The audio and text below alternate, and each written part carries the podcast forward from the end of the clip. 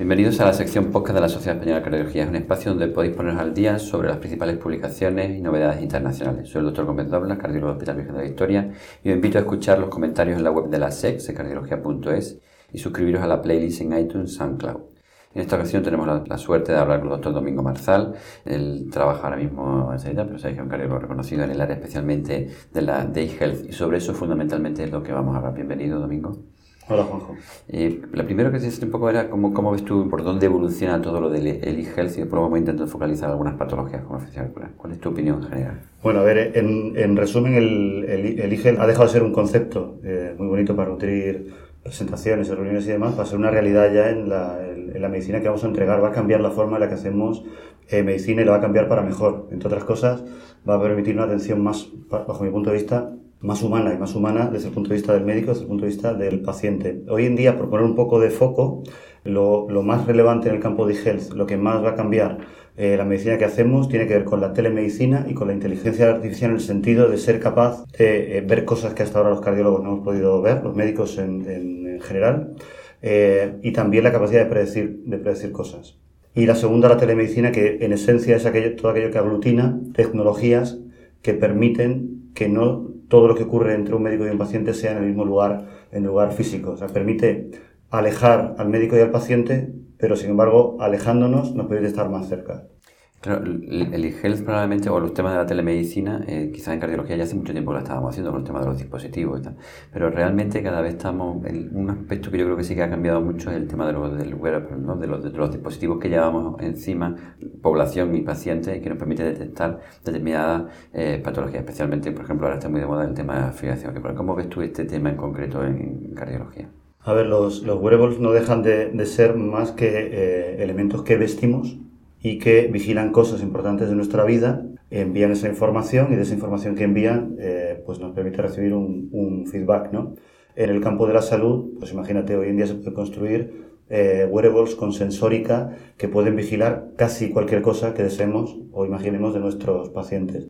Y en el campo de la fibrilación auricular, pues tiene una, una importancia eh, fundamental. La fibrilación auricular es una, es una enfermedad que si pensamos que es algo más allá que un electrocardiograma alterado en un papel, eh, que es una enfermedad que de fondo puede provocar un estrago enorme a una persona, un ictus, que le puede dejar incapacitado o le, eh, o le puede matar, los wearables permiten sobrepasar eh, lo que hoy las guías europeas de, cardiología eh, recomienda para tratar de identificar esta arritmia que tiene, eh, que tiene tanta maldad con nuestros pacientes, que hoy en día lo que se recomienda es que el paciente a partir de 65 años toque el pulso. Entonces, imaginaros, o sea, imagínate tecnología que permita vigilar a una persona e identificar fibrilación auricular mucho antes de que el paciente note algún síntoma o cuando a veces no notan síntomas o son atípicos, diagnosticarlo lo antes posible para poder poner el, el, remedio a reducir este riesgo tromboembólico que tiene la fibrilación auricular. Y hay varios wearables eh, con, con estudios consolidados que mejoran el manejo de la fibrilación auricular y de otras arritmias a día de hoy. Claro, y aparte además también este tipo de dispositivos probablemente cambia también la forma de investigar, ¿no? Porque por ejemplo el Apple Heart Study, que es el estudio de, del Apple Watch, que va en este sentido que estás comentando, realmente también cambia nuestra forma de investigar y de evaluar, digamos, una estrategia, digamos, de diagnóstico o terapéutica, ¿no? ¿Cómo, ves precisamente este estudio que quizás me gustaría que entraras un poco más en él? Sin duda, el Apple Heart Study es un estudio, eh, a mí me parece súper interesante. Cuando evaluamos el estudio con el prisma de evaluadores o lectores de, artículos clásicos, nos puede rechinar algo, pero hemos intentado abrir un poco nuestra mente.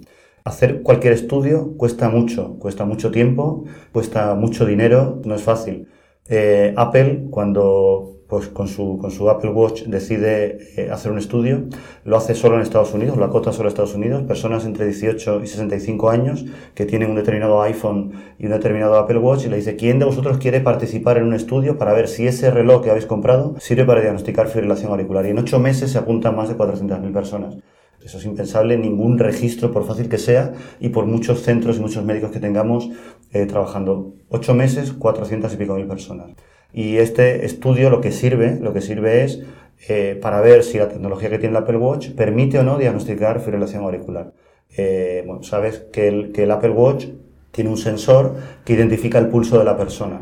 Entonces, cuando, entre dos latidos eh, hay una irregularidad, el Apple Watch piensa, pues si este latido es irregular, esto podría ser una fibrilación auricular. Porque me han dicho, los cardiólogos, los médicos con los que trabajo, me han dicho, cuando hay dos latidos irregulares, puede ser una fibrilación auricular.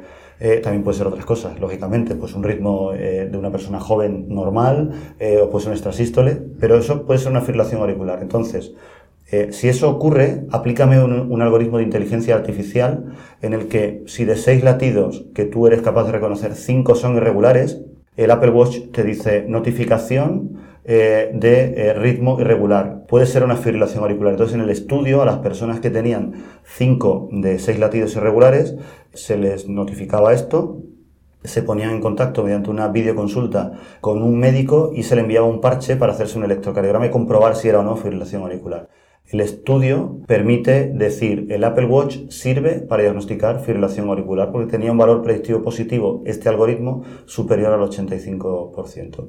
Ahora, fíjate, validar un dispositivo con centenares de miles de personas eh, en unos meses. Es una pasada. Dice, el Apple Watch sirve para diagnosticar fibrilación auricular. Al punto en el que, en el que hay que estar es, cuando yo tengo este Apple Watch puesto, si él no me dice absolutamente nada, yo puedo estar tranquilo y estar seguro de que no tengo fibrilación auricular, es decir, el valor predictivo negativo, pues en eso, en eso estamos. No tengo ninguna duda. El recorrido, que tiene el Apple Watch es enorme en salud, porque es, es un wearable en sentido estricto, es algo que vestimos y que de forma invisible para nosotros, a la vez que lo utilizamos para enviar correos, eh, mensajes de WhatsApp, escuchar música, ver el ejercicio que hacemos, a la vez él va a estar vigilando aspectos de nuestra salud y se va a anticipar a problemas que los médicos en la forma tradicional no somos capaces de ver.